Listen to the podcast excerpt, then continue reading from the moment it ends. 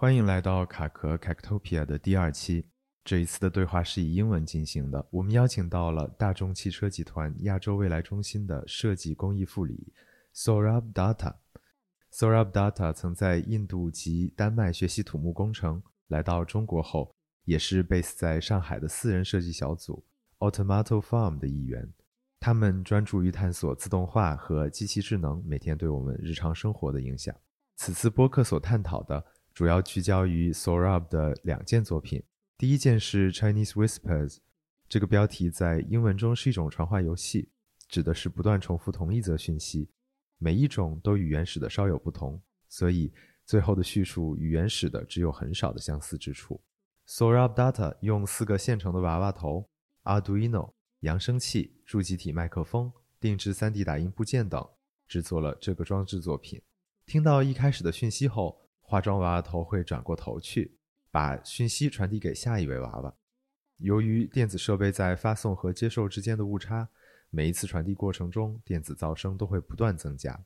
这一过程体现了不准确的流言蜚语传播的过程。电子噪音自然地发生在一个非工程的过程中。在大量重复的信息迭代中破坏了初始信息，而在 Year After All 这个项目中，一个 3D 打印的耳朵贴在墙上，当有人在他前面说话时，他就会听，然后他就会试图找到与自己相关的词汇。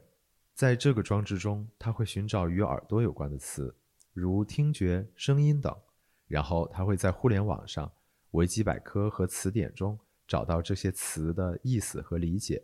当他这样做的时候，观察者从他的后端终端，也就是他的灵魂，看到整个动作的侧面投影。这个作品记录、监听、发现和理解的方式，都是在终端的投影上预先设置的。根据 Sorab 自己的叙述，这件作品有三层含义：我们被大多数人都不理解的技术所包围着，他们有意无意地成为了我们生活中无处不在的一部分。技术官僚和市场消费主义。决定了我们的生活，而他认为我们常常是在不了解这些技术如何支配和影响我们的生活和观点的基础上使用这些技术的。因此，这个装置的第一层意义就是帮助我们理解事物如何工作，并展示机器或者 AI 是如何学习的。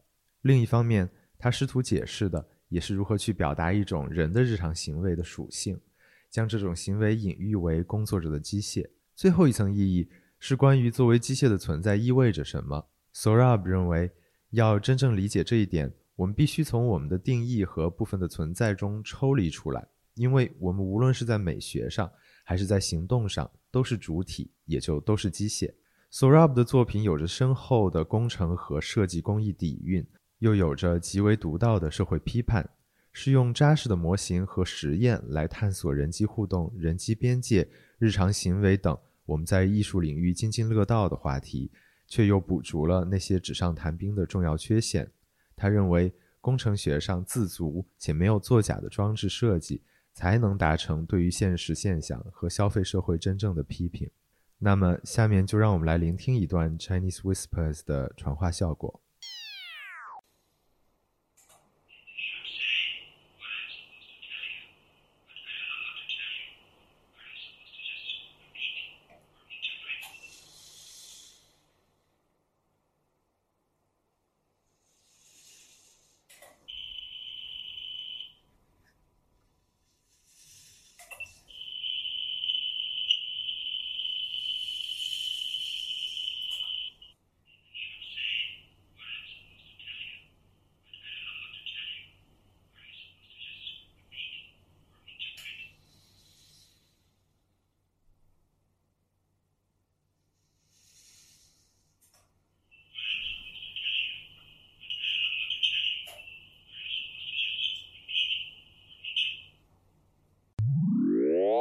Welcome to the second episode of Cactopia. I'm Clement. Today we are speaking with our assistant, Bai Chao. Hi everyone, Bai Chao. Um, let's welcome our guest speaker, Saurabh Datta. Hi, uh, this is Datta here, live and alive. So, Saurabh, could you introduce yourself a bit? Hi, hello world. My name is Saurabh. Um, I'm actually from India, uh, so the name might be a little bit tough to pronounce, so everyone calls me Datta. So yeah, I was born in India. Um, I'm still carrying my Indian passport. Doesn't help so much.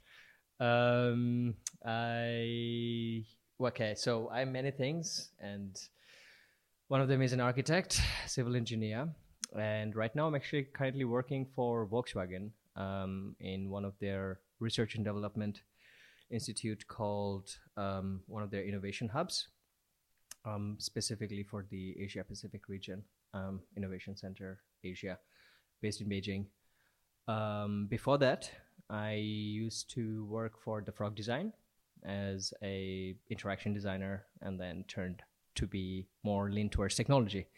And so currently, my job profile here uh, is um, design technologist, so to say. So if people don't know what that is, it's still very, very hard to explain. It basically deals with both design and technology, but less than engineering, a little bit, I would say. Yeah. And uh, what else? Yeah. Okay. So, So you have lived in many cities, right?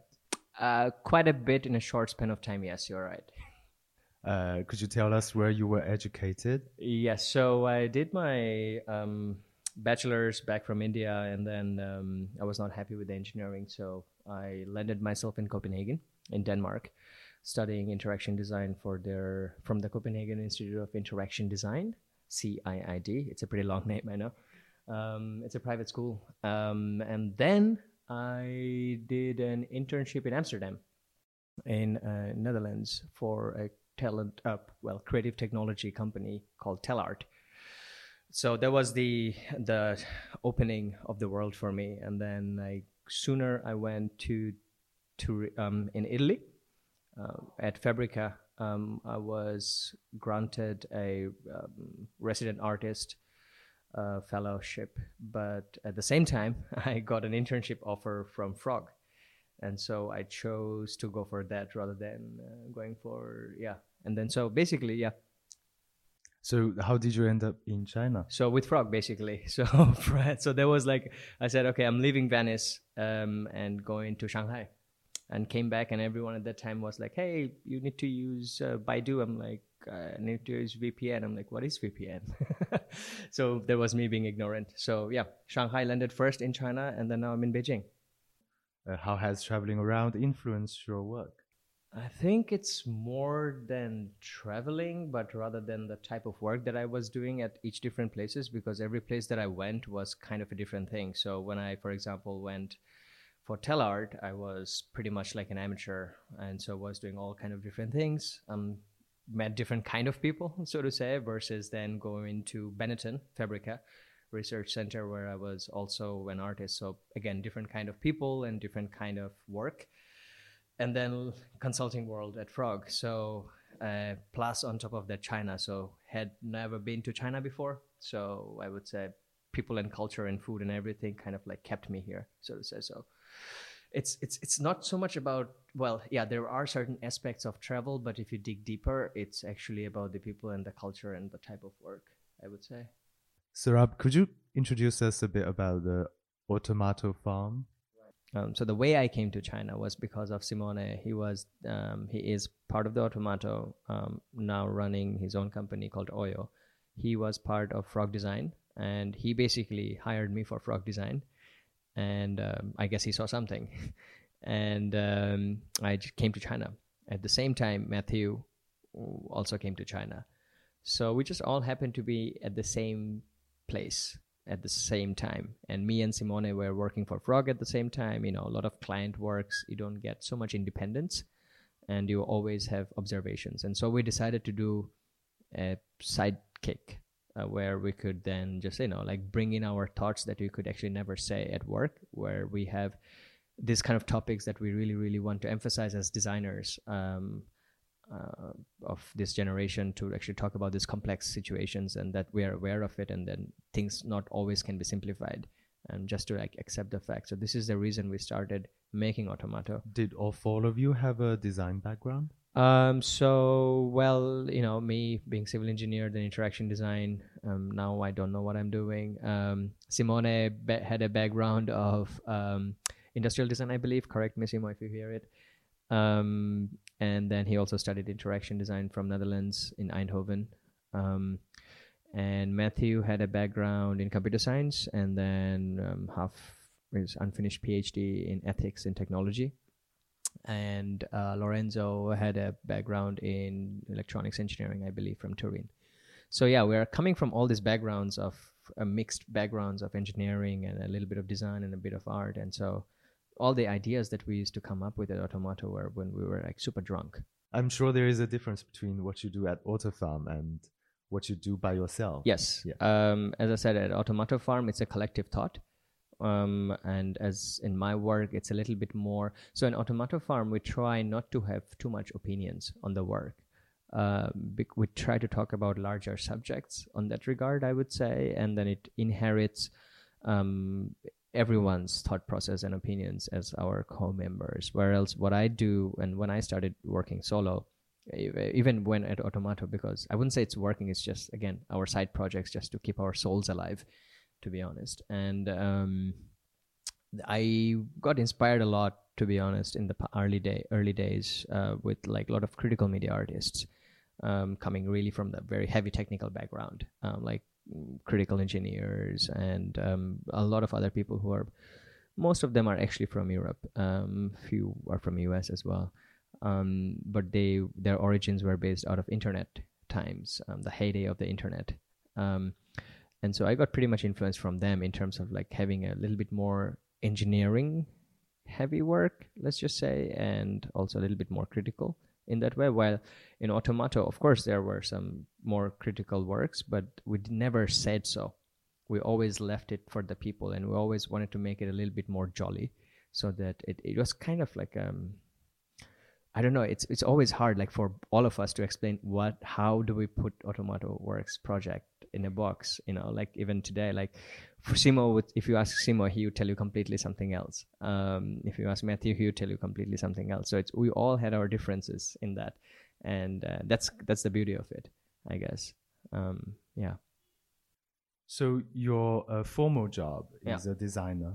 yeah, it still is. Kind so of. how do you define uh, these uh, uh, these work that I would call art? Um, so do you consider yourself an artist?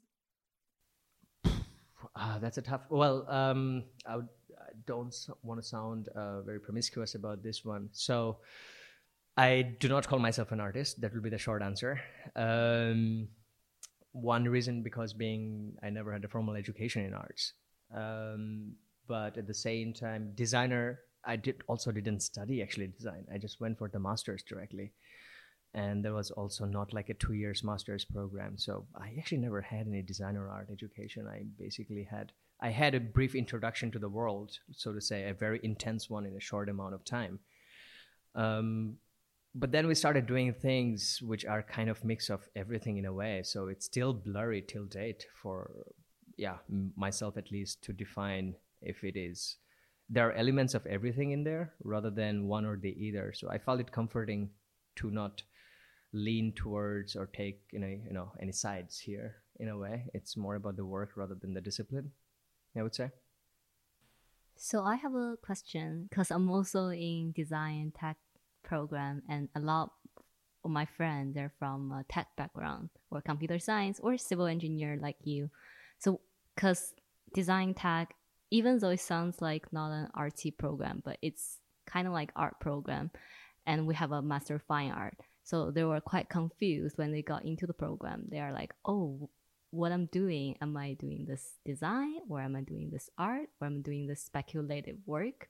And it usually took, took, took, took them a while. It usually took them a while to figure out what exactly they're doing. So did you have that kind of confusion time? Confusing time? yeah i mean it actually started from when i decided to go to copenhagen at the first time actually. Um, i remember still that the interview that went and after looking at my portfolio um, one of my favorite teachers till date uh, he said that these works look more like media arts. Are you sure? Do you want to join a interaction design program? And i said i just want to leave india. But uh, uh, there was one of the reasons, of course. But then um, that's a really honest answer. Yeah, yeah. Um, but also, like the things that I always wanted to do never actually existed. I was uh, doing a lot of things as a kid. I was bu- always building things. I, I, w- I would say I'm gravitated towards science, but I find it comforting that you should not only have one or the other knowledge. So yes, I can understand that it can be very confusing, um, but I think it's also I think confusion is good. Um, that you have all these like you know the lines are blurry a little bit. Um, so I mean, back in the days, I mean, we're still stuck, and it goes back to education systems, right? We're talking about Victorian age education where you are like stuck in a box. You said you are an engineer, you are an artist, you are a designer, so you sketch, or you are an eng- engineer, so you do maths. But um, I don't think that's how we will become Prometheans. So yeah, you have to be a little bit more, you know, uh, aware of what is going around, and to bring a holistic understanding of the world, you need also to understand a bit of philosophy and things like that. So all the disciplines teaches you something, and I would not put one or the other as the prominent one. Um, and as I said, yeah, education I find is a very challenging or interesting topic till date. Um, so engineering certainly helps, but art also helps in a way. So it's nice. At the end of the day, it's nice to be confused a little bit. Yeah. So uh, today, do you think there is a clear boundary between art and design, and um, or there is just a mix of the two? I mean, as you just mentioned, right? Like a lot of schools and disciplines are trying to blur that boundary. Uh, some places are doing well than the others, um, I would say. But again, our education system is pretty much screwed. So uh, it's it's like you know, like in either way, you are not getting the full picture. Um, so I guess like you know, at the end of the day, everyone needs to get a job. And uh, well or at least like that's how the schools will prepare you right? And um, and that is important right? Some places you will go and you'll have like proper graduate programs. That'll prepare you for the job. Actually the school that i went to uh, was doing the thing and i was kind of pretty much depressed of that because i went to the school and i didn't want it to get prepared one reason could be i was too young. I was the youngest in my batch who didn't have any job experience before and all the other people came from jobs. They wanted to experiment with their career. They wanted to change something. So yeah it was like an mba in design for them one years. Um, but again going back to the point yeah um, where was i actually?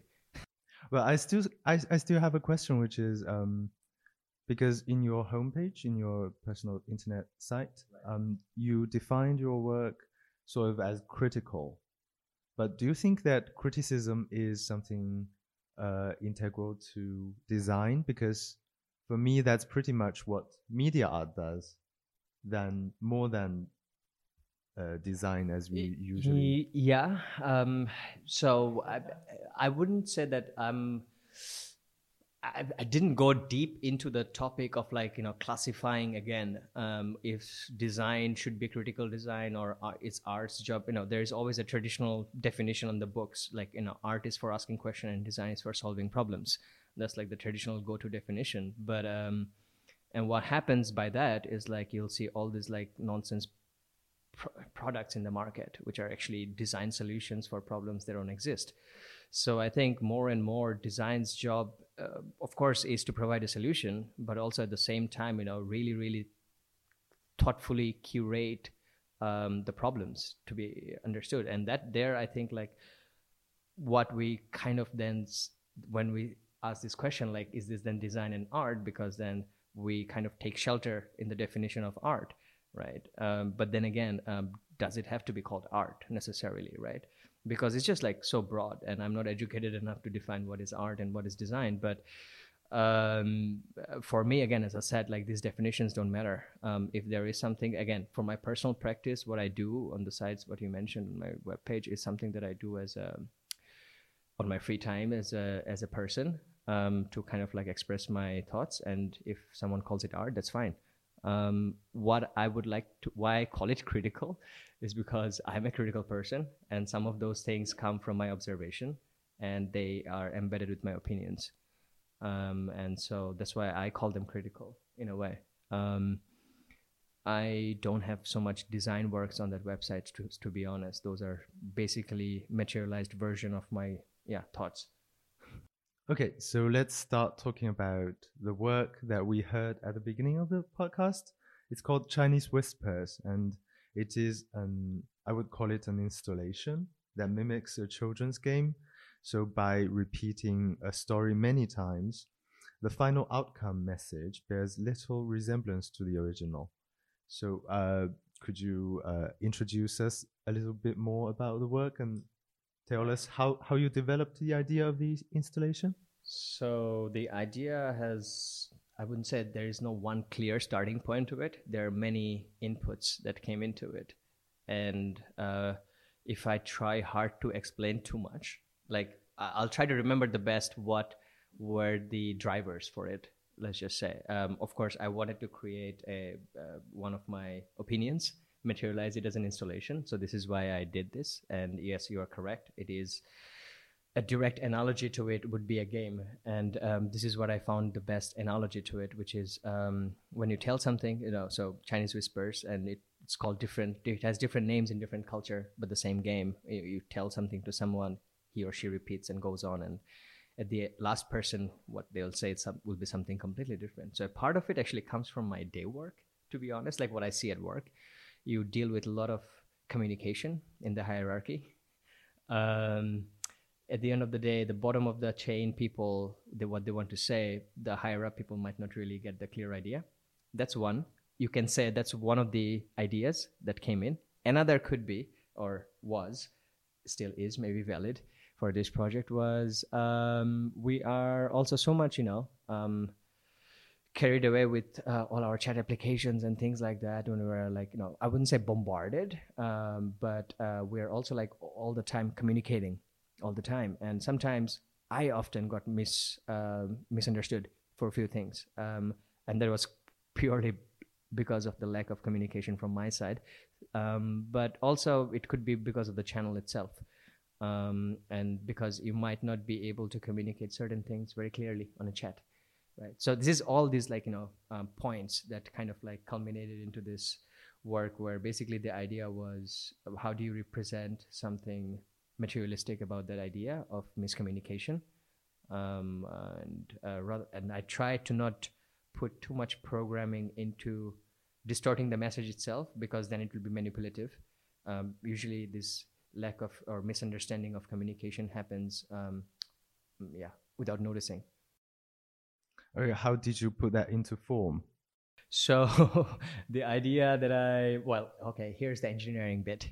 Um, so i had a clear mind and i like to do as much representation as possible to the context. So for example this is why there were doll heads because they represented clearly humans. And um, as i said like i didn't want it to program distortion into it right? And uh, so they each of the heads were planted with a recording module like record and repeat module which is like you know 15 kwai from taobao um, and uh, yeah they were the heads were controlled mechan- mechatronically uh, as like a um, choreography um, and they would turn each one's recording or replaying effects in a sequence. So it's kind of like a logical flow of program. And over time, during these recordings, um, yeah, because these are cheap modules, right? Uh, there will be noise induced because of electromagnetic fields and etc. Um, I tried my best not to mechanically or artificially distort the messages between individual dolls, and I inherently created the dolls as like you know human sculpture, or you can call it as a, analogous to human beings, as real as it can be possible. And um, so those were embedded with this like super small recording and replay modules that you can find off Taobao, and they were all programmed the head movements were programmed mechatronically just as a flow of a program. So they would when a head moves to the right it would then ask the doll next to it record now. And so it would say something and then it would record and it would rotate and it would repeat the same thing and so over the period of time there will be a lot of uh, naturally occurring electromagnetic noise because of the close proximity of the microphones and the speakers. And it becomes really really um, inaudible to be honest. A lot of noise that becomes to come towards the end of the day. So initial idea was to actually feel if it was ever shown in a gallery would be to uh, fill the room with these dolls by the walls.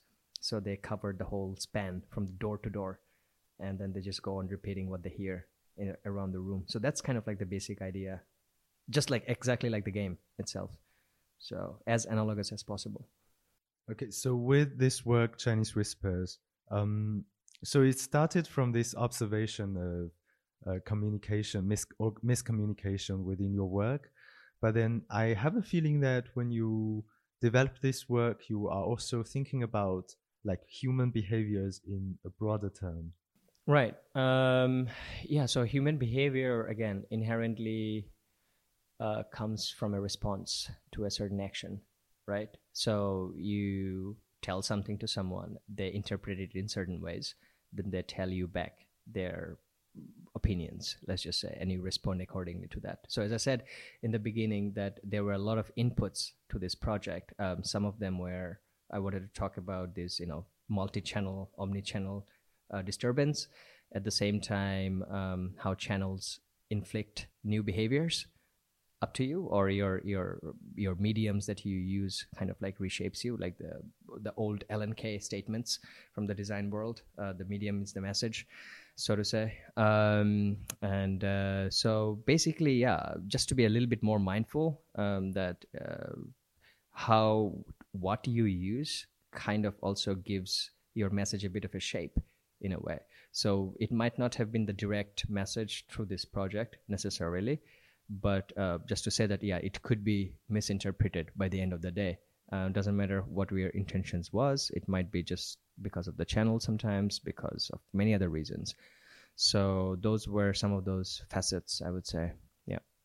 When i saw this project it immediately reminds me of some like recent internet news like on social media because like there are always people um, posting a screenshot in some group chat and they're like, "Oh, look at this person! Like they're like cheating on someone," but like, cause you don't really know where that screen, yeah, the context of the entire image, and also like because it's in a group chat, so you don't ask, and you just like circulate the message to another group chat, and it really causes harm to a lot of people. Yeah, um, this is happening right a lot. Like, I mean, you have like the, all the internet trolls and things like that. That's a whole different topic in itself. Um, and yes you're absolutely right like sometimes uh, we humans have evolved to make a lot of snap judgments over the period of time i mean i do snap judge a lot uh, i look at someone and i say oh this person could be doing that or he or she could be like that right it happens it's natural in our head um, but then what amplifies it or let's just say what could be destructive of that behavior what we see what he just mentioned right? Like people basically destroying other people's lives without actually basically knowing any context whatsoever. So that's that's another thing that we are seeing quite a bit recently. And uh, yeah the access to informations that fast have certainly helped in that. Um, so as you mentioned Saurabh, um, as the initial message fades uh, in this work we can hear more and more electronic noise so uh, what is it? What is this electronic noise substantially? How did you produce it? And uh, for you, what does it mean metaphorically? Well, metaphorically, again, as I said, it is, um, well, um, it represents, let's just say, these uh, unintentional um, um, effects because the electronic noise was not something that was carefully curated to be part of this. Like it, it is something that i have no control of. I have little control of it depending on how close the recorder and the speakers are from each other. But they are not really like you know programmatically introduced as i mentioned. So they're very much analog in that nature just like it could be between you and me in person. So if i have a hearing problem you might stay pretty far away from me and you could say something and i might not actually understand it clearly so uh, you can look at it from that perspective. So I try to maintain that as much as possible uh, to emphasize on the fact that these things are unintentional uh, rather than um, intentional um, injections.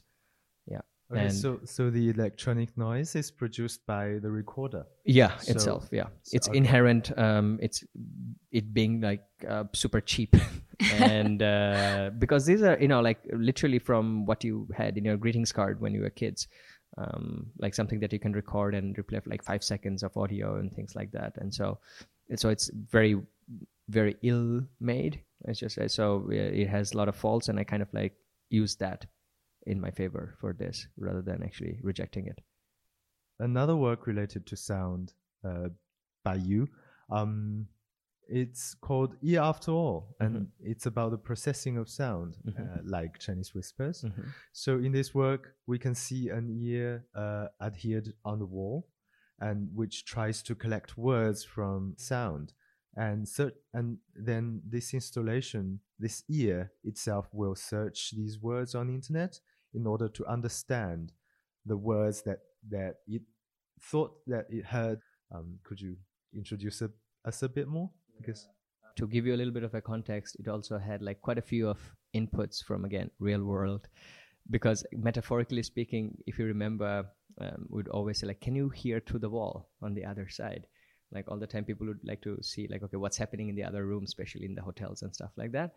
So that's kind of like a meta mm, analogy to that uh, instance, but it's not the point. The point is point being is um, oh also there is another factor like today you have all the smart speakers and stuff right? So they have all the wake word detections and things like that. And we go on debating about how general the ai could be and things like that. So um, the whole ear trying to understand is kind of like a um, small lens into the world of like how the machine learns about things. Um, and of course this is not doing any ai it's just doing simple keyword search on the internet of what it heard. So the idea being it's on the wall and it's always listening.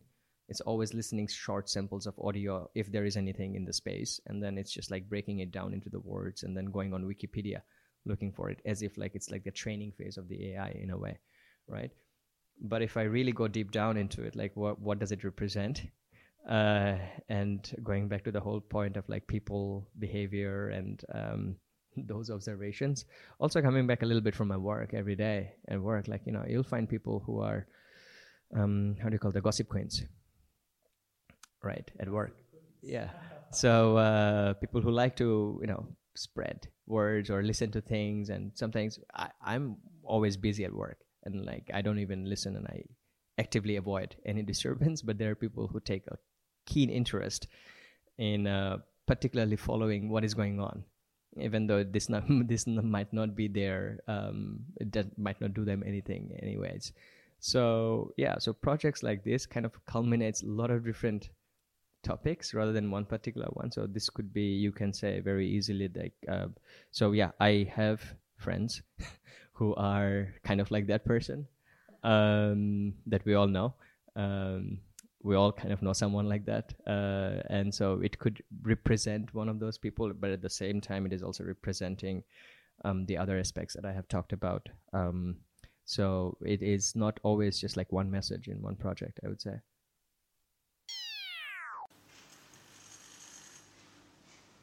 As noise radiates around, the malleus falls out, small hammer laying silent. Feel the eardrum going with it, pushing wax getting violent. My cochlea got attitude, I call it cochlear nerve. It even ate a helpless herb plug, its oral appetite is absurd. Stapes the acoustic midget is too close to hearing. So, uh, as you just explained, there are many layers to this work. Um, for example, through this work, we can understand how AI works and how AI learns um, from data, and then how we, we also uh, kind of know how behaviors can be deciphered. Um, so those behaviors are behaviors from people, and especially from the uh, gossip queens, as you said. Um, but then you also mentioned another layer of meaning, which is what it means to be a being as a machine. It's kind of hard to understand, is it? Right. Um, a lot of the things also. Uh, so the definition of my nature of work that you read from the internet is a very recent one, and I'm kind of like, I would say I'm pretty fresh in my career on that regard. So I'm still figuring it out. What does a lot of my work culminate towards? So this was done before that, and uh, before that thought came very pre- uh, prevalent. Um, so yes, what does it mean to be a machine is one of those things that I, we were pretty much interested in me, myself, and um, at uh, group of art collective that I was actively part of, um, and we have done pretty much a lot of work into that genre, especially at the horizon of coming of AI and how does it inflict, influence the design world and arts and everything, right? All the positive and the downsides. So it was that period of time when we actually talked a lot about, and there are a lot of works that came after that, which kind of focused on the topic more of like the machine being um, um, the machine's life, right? Uh, the serendipitous life of the machine, or the Toy Story we have all seen, and things like that. So that kind of always interested me, and I always imagined like, okay, what does what did the router think if it knew that I watch porn, right? Like if it could look into my traffic, right? Uh, and so like, would it have an opinion, um, and things like that? And so you can you can think it from that perspective. Um, again, can the machine have an opinion? Like, I mean, certainly they will in the with AI and everything. We, if we if we talk about that, so this this is something that always um, kind of excited me in a way, or curious, I would say, not excited, um, to actually kind of imagine if it's if it uh, what would it be. So I have done actually a recent project which goes also into that direction a little bit to give the machine a character. But don't you think like um for that project you're train you're showing like how machine is being trained like at least like on the screen you're showing the process of how like yeah yeah yeah, yeah, as i like- mentioned right like Mhm. um, um there is that element Yeah. to it um Mhm. like how a machine learns and things like Yeah. that like you have your search engines Mhm. i mean uh, don't you think we are being trained as well of Like, course like i mean you are you you you'll actually see a lot of current works that are go and brilliant piece of works like very subtle.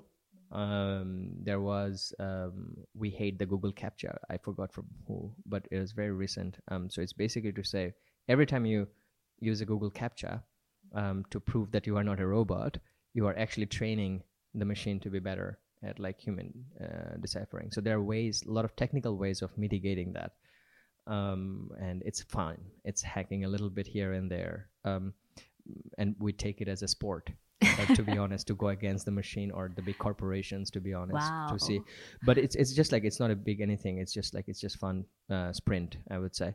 Um, but yes, uh, there are your search engines are getting better and better every day. How do you think they're getting better every day? They're getting better because they have a lot more information than they ever had so this is it, it can give you a little bit of a glimpse into the inside for people to understand okay how things work. Uh, but that is not the major message i would say. But yes it is there. Um, it, it because it characterizes all those things like all the points as i said. So they cannot live off without each other. Do you think here we can talk a little bit more on machines agency? Because I I really have this feeling that we are somehow controlled by the machines like from day to day. And when I was looking at the work one thing I was thinking about is that if I were that ear and I heard a sound from um, a machine and then I would have to process it and then uh, I may just pick up a little bit of information from these sounds which are like I would say omnipresent in our modern life and then try to process it and even though some of them remain very unclear or or arbitrary to to me yeah that's just something that I was thinking about Sure. I mean, no, that's a very good observation, right? Like, I mean, what you just said in the beginning of your sentence, right? Like, I mean, um, by using machines, we're begin- becoming or being controlled by machines. I actually do not necessarily think so that we are becoming controlled by machines. We are certainly becoming controlled by other human beings. that's Uh, that's true behind each um, machine there are human beings uh, I think in the process, what becomes of us is like we are becoming like machines. We're not being controlled by machines in a way, right? And that that comes through a lot of works that I did later after that. Um, so we can talk about that a little bit later. But yeah, basically the sense of agency. Um, I would say I'm looking at it.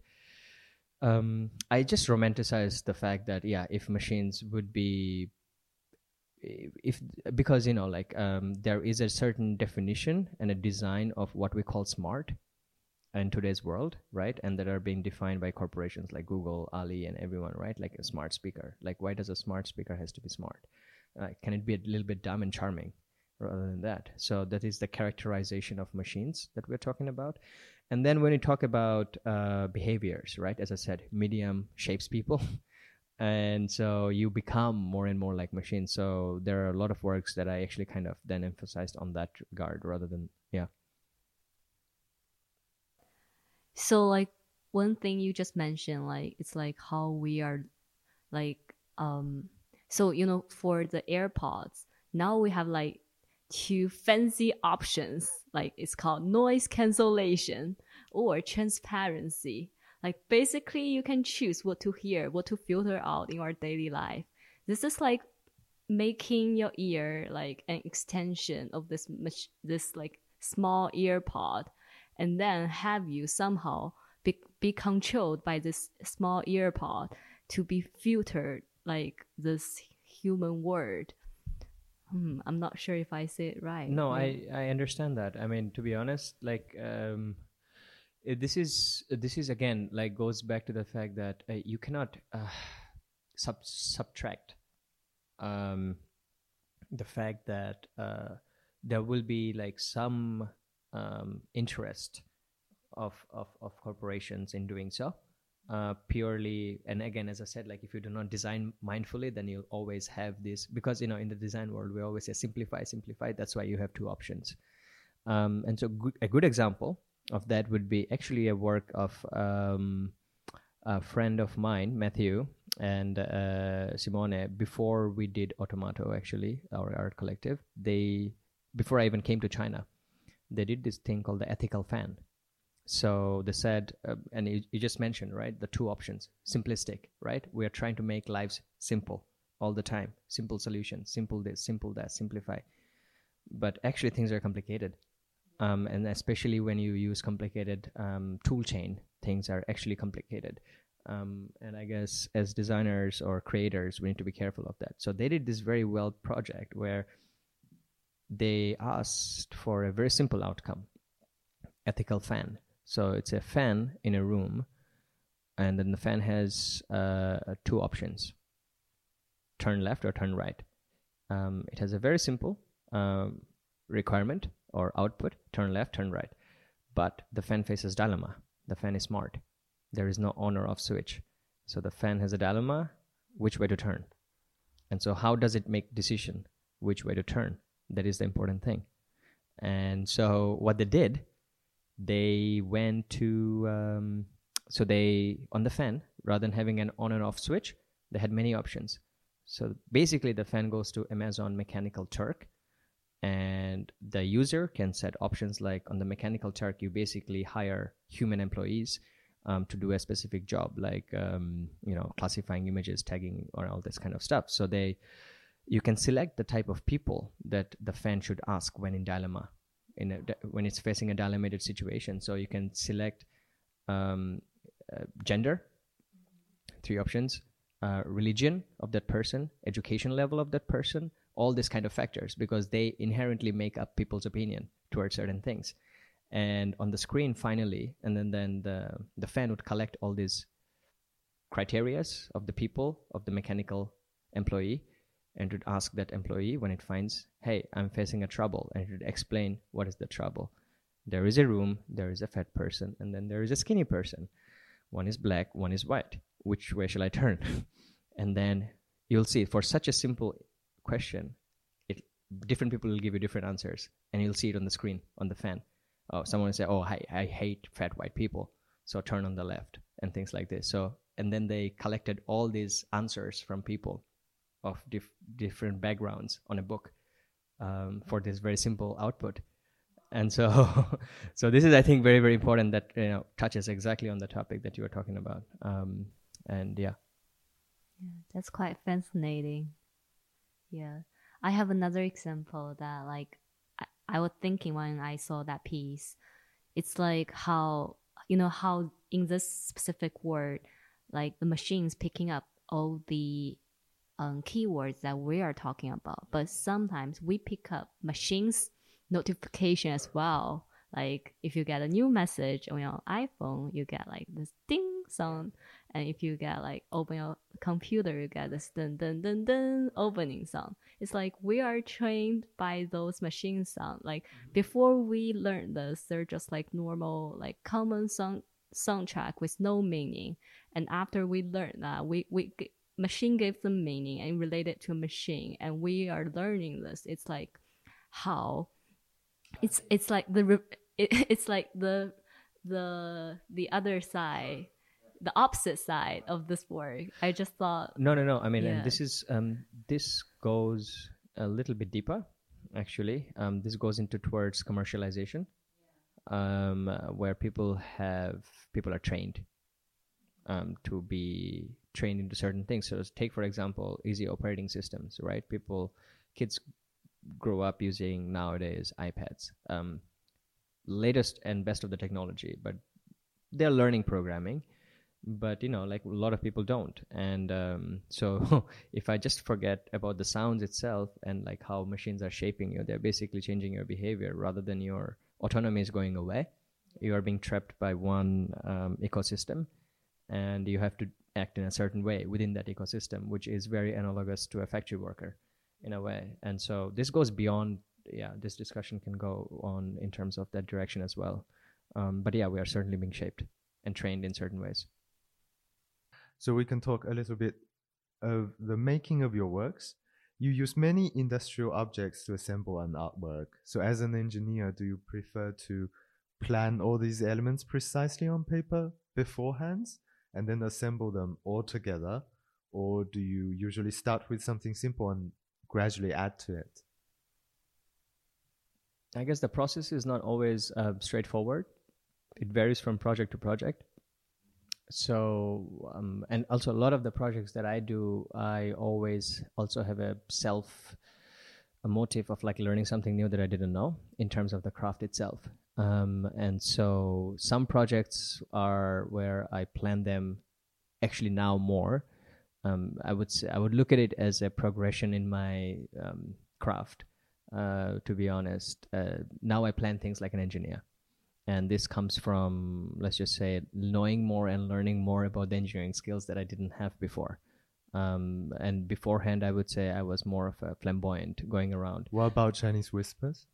Um, this was a project that came into my life when I was also leaving my previous job, actually. And um, I just got myself my workshop that I have today, uh, my own workshop. And so this was one of those things that I, I wouldn't say I planned completely everything. Uh, there was a lot of experimentation, specifically when you're dealing with analog sounds and stuff like that. Um, motors and programming was the easy part in that sector. Um, I also went to um, um, uh, there was this guy by the riverbanks in Shanghai uh, where I just went and like I don't speak Chinese, he doesn't speak English, but we talked to the drawings.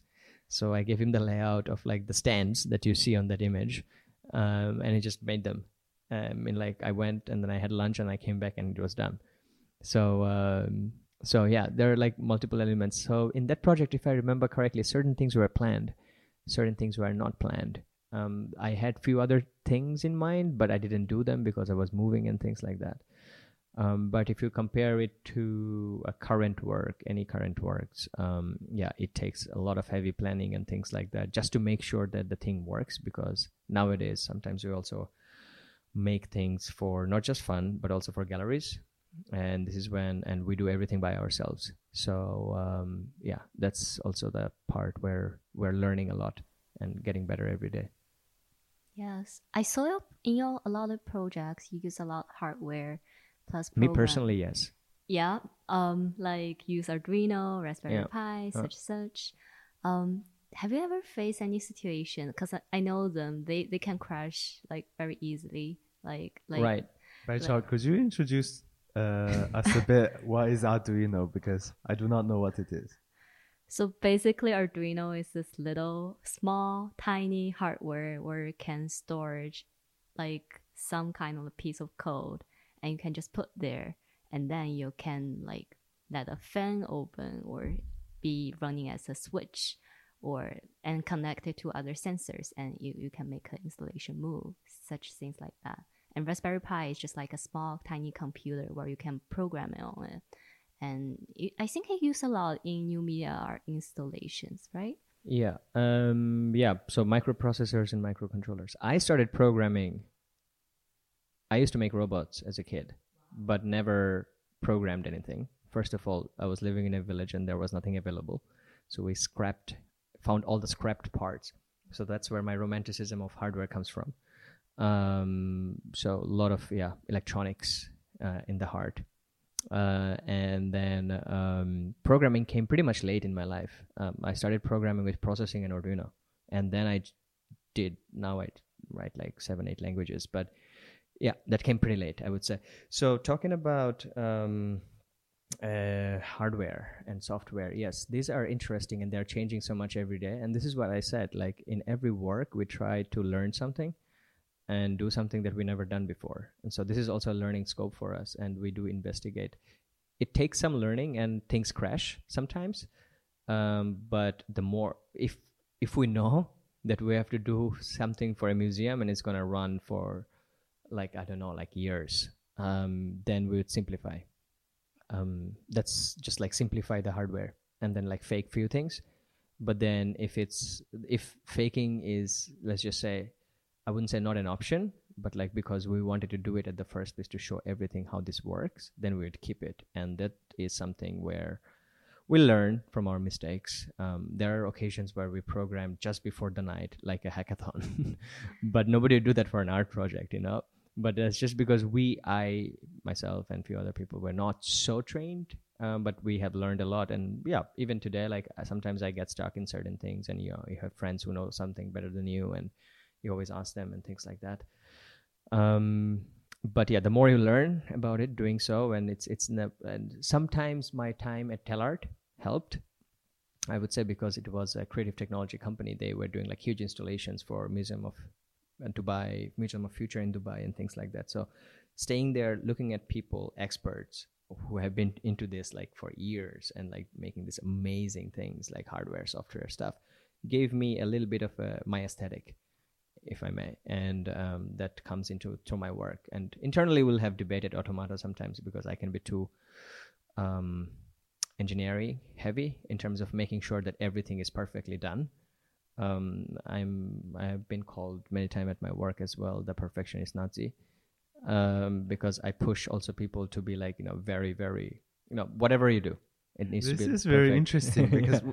when you talk about faking, actually, I think that's uh, one of the big differences between what I would call art and design. Because in art installations, what I what I usually see is that we don't care so much about um, the process, the, the the technical process. We can Right, actually right. fake it Yeah. uh, as long as we can show a certain concept. right Or that that is the important part. Right. But and yeah, for you, faking is it's yeah absolutely something not. yeah it's a loser thing like i mean i mean this is something that i mean i still have fights with with at my work and my colleagues and everyone. Like i mean they were like no no no but you know we need to be like you know communicate the idea. I'm like yeah sure. But also like you know how you're communicating like maybe you don't even understand the full process until you go through it. Like then what you're communicating might be also not complete. Um so yeah and that could be just my personal thing you know in certain ways that i, I like to be because as i said like one of the inherent things in every work for me is to learn something and i take that skill as my craft and so i'd like to improve on it. And so i give a lot of emphasis on the craft itself. And there are brilliant artists who are like you know create crazy works like Ralf Baecker and all those people like these are like engineering heavy works. Um, of course there is an art element to it and sometimes some of his work doesn't even have anything philosophical into it. It's just like pure engineering marvel in a way just he celebrates engineering in his work you know old concepts of engineering and things like that. And so yeah i yeah it's it's all mixed up. I think this is also related to the critical nature of your work because I think you you think that um, criticizing by making digital devices is con- uh, is contributive, and um, so what why do you find such criticism through technological device i think as i mentioned more more interesting or more effective? yeah i think it's uh, uh, you know when you can do something right like you know the thing better right? Like, I mean, uh, if you cannot code, you cannot talk about, you know, internet freedom. I'm sorry. Um, yeah, sure, you can, but like, you know, it would be, you don't know, you might not know the depths of it. And same goes for the other way. If you're like too into it, then you might not think on a larger, broader scope that is just beyond pro- programming. So there are both sides to it, right? So you need to be careful of this. And this is what I said engineering is important with arts and philosophy and design knowledge at the same time. Um, and uh, yeah, so I think like some of the things that I have observed and the project sometimes that I did came from just like tinkering around with certain things and then noticing something. So if I haven't done that, I would not come to that conclusion. Sometimes some of the works just come from pure observation and you know an idea, a very clear idea from the beginning, but some things just come later um, because on the process I have seen something and um, I was just like you know learning something. So like the whole romanticism about um, you know electronic objects around the house being alive and having a personality come came to me because I was hacking a lot of routers and I could see like all the information dump that you can go to. And then there are brilliant works done by critical engineers in the past, like Men in the Black and things like that, where they have shown vulnerabilities in the networks. And so I tried that. I know the granularity of the material itself, which is very much immaterial, it's the software. But um, because I tried it, I know what I what caught my attention in a way. Like sometimes if you don't, then some people are really really good because they're i know like a lot of people who are anthropologists and researchers. They're very very good at talking about these advanced topics and they know a lot of things just that's but that's book knowledge. Um, and um, of course it also they're anthropologists so they observe the society. Um, but um, no denial in that. They're very good at what they do. But i also feel like yeah knowing the material itself also gives a lot of information that uh, we might not have had before. Yeah and then there was the Italian group. They they had a very weird name. I don't know what they're called actually. Their website is like a big number, like it's just like six zero nine nine nine nine nine or something like long number. And then they did a project in Venice Biennale for 20, 2006, I believe. They made a virus for Venice Biennale, and uh, the virus goal was to just like survive in the network and like you know harm the computer, not harm, but like just like survive in that. Then they made like uh, this project back in the days. Today you have TikTok, right? They did this back in the days, like where they did. Uh, do you remember there were a thing called Omegle, like Yes, random video yes. chats? I, I, I Yeah? I've been on it. Okay, so yeah. they were talking at that time when Omegle came out. At that time, they were talking about these network platforms changing human behavior, right? Like how humans have become today, right? At that time. So today, you know, like how people behave on TikTok already. But at that time, they talked about this or what they did. And this is a very analog nature of their work, and for very, very good. They did, they hung up a dummy in a squad building, they hung up and then they just put a live stream and then they just recorded, screen recorded 24 hours or 48 hours of people's reaction. So some people are like, "Oh my god," and some people are like, "Ah, look at that shit." And so you know, like they were just trying to show like the different nature of human beings on these platforms and things like that. So these are kind of like the works that they did back in the days. Um, there was oh yeah, Mediengruppe Bitnik in uh, Switzerland, Duo, the hacker group, or not a hacker group. Uh, they did this project, uh, the Darknet Shopper. I don't know if you are aware of it. A uh, long time ago, again, uh, pretty much long time ago, where they made a bot just when bit uh, your um, uh, the Ether- Ethereum and everything was coming out. I think just before that, like the whole blockchain concept was coming out. So they uh, they made a bot that uh, that is just like running from a Lenovo Linux laptop in a gallery. And I think like you know galleries need to be strong. So they only did this because they got a very good support from the gallery, and the gallery had a very good team of legal team. So they did this uh, darknet shopper where from the money of the gallery every month or every week, something like that, there would be a, some fund in the bot's account uh, in terms of on the blockchain, and then it would go on the darknet and it would buy something random, and nobody knows what it's going to buy. It's t- completely random, and then that would be shipped to the gallery. So over a course of time, the gallery had all these random objects from the darknet, and uh, nothing happened. Drugs arrived. Nothing happened guns arrived that's when police got notified and then they talk they have a huge talk a long talk about like their experience in the court and things like that So human machine relationship is something that really defines us today. and your work often blurs the boundary between human being and machine. For example, we can we can see that the uh, for example, for me, the ear on the wall it could be an uh, a machine ear, but also it could also represent uh, an ear of a human. So, uh, do you think that our own body is a machine, or do you think machines have bodies? And is there a clear line between body and machine? I mean, if you're talking about purely biological, then yes, human bodies are machines. But I mean, I know what what what you're talking about here. So actually, um, I and I'm still not educated enough in this subject. But actually, my final thesis at Copenhagen, I actually delved into it. I wetted my feet a little bit, but I wasn't allowed to continue too much, too long, because they said you're not doing a PhD. Uh, because it had been taken a long time, but actually it was exactly dealing with human-machine relationship. And when I talk relationship, I talk relationship. Um, and then there are a lot of things into it. Like you can talk about teledildonics for women. Um, that is a human-machine relationship. Like that is more intimate. There is different kinds of relationship. So I focused on intimacy and uh, intimate relationships. And uh, there were a lot of works that I got uh, inspired from or like an example. And uh, there are a lot of behaviors and societies in the world where this is um, this ex- existent where you are ab- allowed to have a relationship with a non-human uh, for that matter um, and things like that. So i was pretty much interested in the subject and uh, started my work in that genre uh, or in that direction. And i could recommend one very good work that talks i think it was from noam toran from rca um, 20, 2001 or 2009, something like that. Um, he made this thing called 11 Objects for a Lonely Man. Um, and these are objects that are not sexual but intimate.